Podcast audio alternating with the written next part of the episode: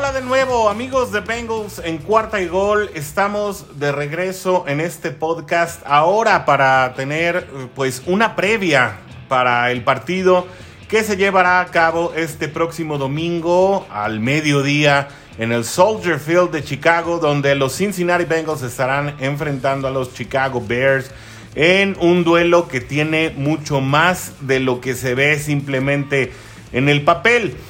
Es decir, vamos a vernos de nuevo cara a cara con el viejo amigo o viejo enemigo para algunos. La verdad es que para un servidor, Andy Dalton se fue eh, pues bien de Cincinnati, eh, aparentemente no en las mejores condiciones. Pareciera que pues por momentos Zach Taylor fue demasiado tajante con los términos de su salida, pero a la llegada de Joe Burrow, quien hoy está al comando de las ofensivas felinas. Eh, Andy Dalton simplemente no tuvo un lugar más en el equipo, tuvo que salir, pasó por los Vaqueros de Dallas y ahora está como un titular no indiscutible eh, con los Osos de Chicago a quienes nos estaremos enfrentando el próximo domingo. De esta manera, eh, pues en, términos generales y tras los resultados de una semana completa, pues el partido pudiera parecer más parejo de lo que realmente podría estar en el, tal vez en el imaginario colectivo de muchos aficionados a los bengalíes de Cincinnati. Si nos basamos puramente en las estadísticas, vamos a estar hablando de eh, equipos que enfrentarán a la ofensiva número 23. Este es el lugar que ocupa Cincinnati tras eh, su victoria de la semana 1 en contra de los vikingos de Minnesota contra la defensa número 26. Eh, estamos hablando también de la defensa número 20, sería Cincinnati contra la defensa número 16.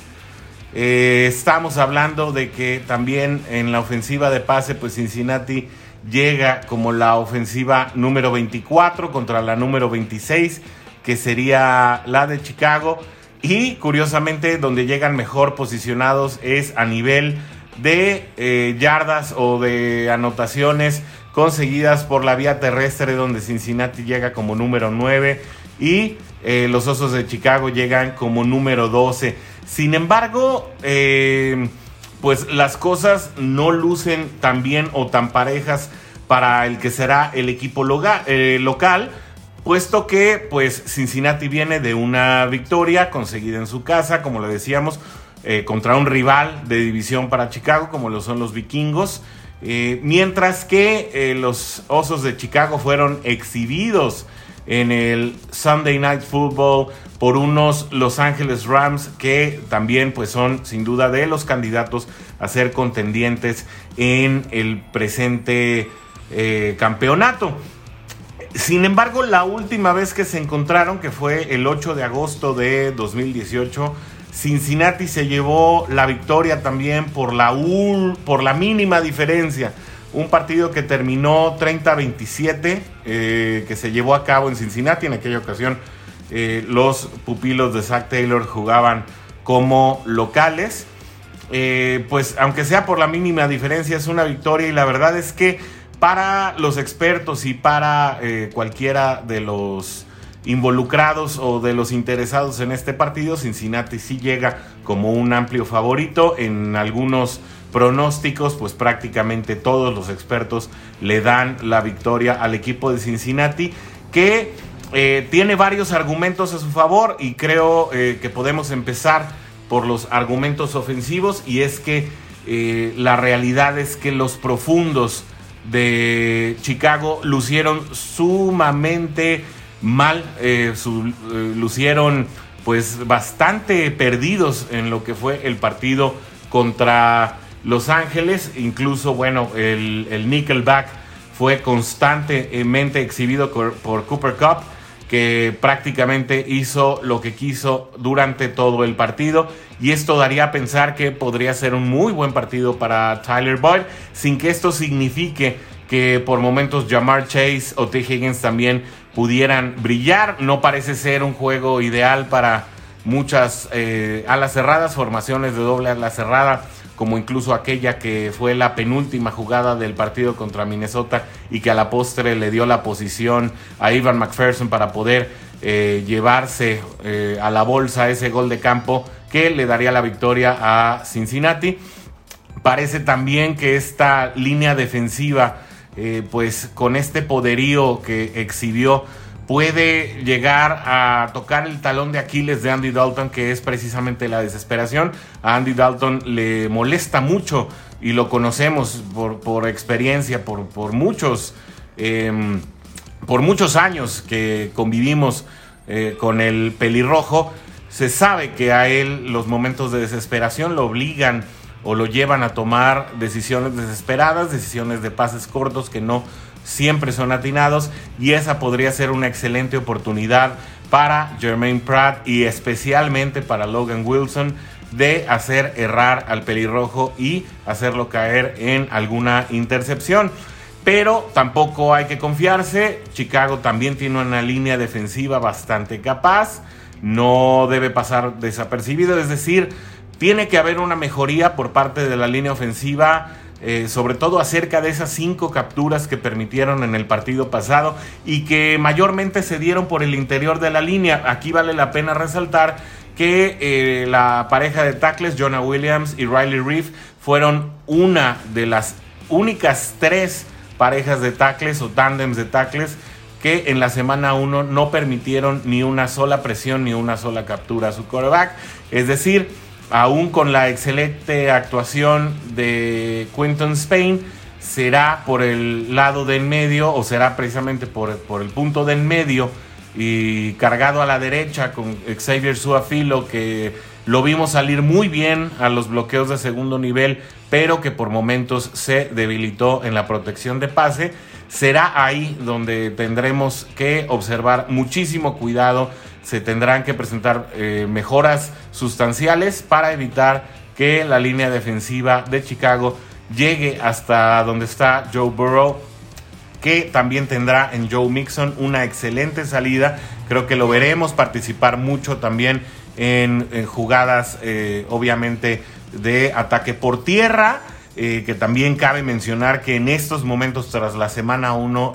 hablamos de Joe Mixon como el líder general en yardas conseguidas por tierra en toda la liga, que bueno, esperará refrendar eh, esta posición durante el partido contra los Osos de Chicago. ¿Cuáles son entonces, eh, dadas estas circunstancias y este análisis rápido, eh, los claves para que Cincinnati pueda estarse llevando este partido de visita y conseguir eh, una marca de dos ganados, cero perdidos, que no ha tenido en muchísimos años para comenzar una campaña, pues la clave será precisamente, como lo decíamos, ahogar a Andy Dalton, detener el ataque por tierra de Chicago, que también luce eh, bastante, bastante eh, poderoso, es decir, tiene versatilidad, tiene punch, tiene salida y ahí es precisamente donde la línea defensiva tendrá que estar eh, haciendo la labor de cerrar los huecos y la línea de apoyadores que lució muy bien contra la carrera, lo decíamos en el episodio pasado, contra Minnesota, pueda neutralizar también los ataques de Chicago tal como lo hizo en el domingo pasado, en el que pues también hizo eh, parecer al, al peligroso ataque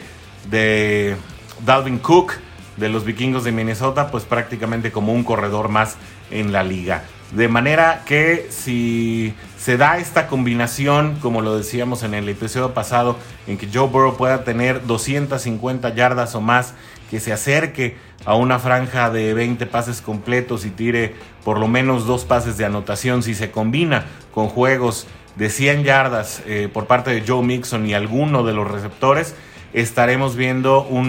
una muy alta probabilidad de que Cincinnati se lleve este partido. Que tendrán que hacer a la defensiva, como lo decíamos, pues cerrar muy bien eh, las posibilidades de ataque terrestre y no confiarse eh, en los profundos que pues tienen la capacidad de poder neutralizar el ataque aéreo de un equipo de Chicago que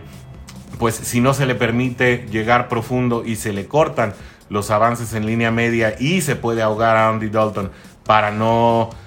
para que no hilvane estas, estas ofensivas de pases cortos y en la desesperación pueda tirar una intercepción y lograr esos turnovers que siempre le dan eh, otra fisonomía al partido y que sin duda cargan el momentum del mismo hacia uno de los dos lados, pues en eso se podrá estar viendo eh, una muy factible victoria de Cincinnati, que insisto, es eh, favorito para llevarse el partido. ¿Qué, más tendríamos eh, que agregar? Por favor, háganoslo saber en todos los medios de contacto, especialmente en el Twitter de Bengals y Cuarta y Gol. Así pone usted arroba Bengals en Cuarta y Gol y puede ponerse en contacto con nosotros. Estas son las claves del partido, así llegan los equipos a este juego que les insistimos, les recordamos, se llevará a cabo el próximo domingo a las 12 del mediodía. No se lo pierdan eh, a través de las plataformas eh, disponibles.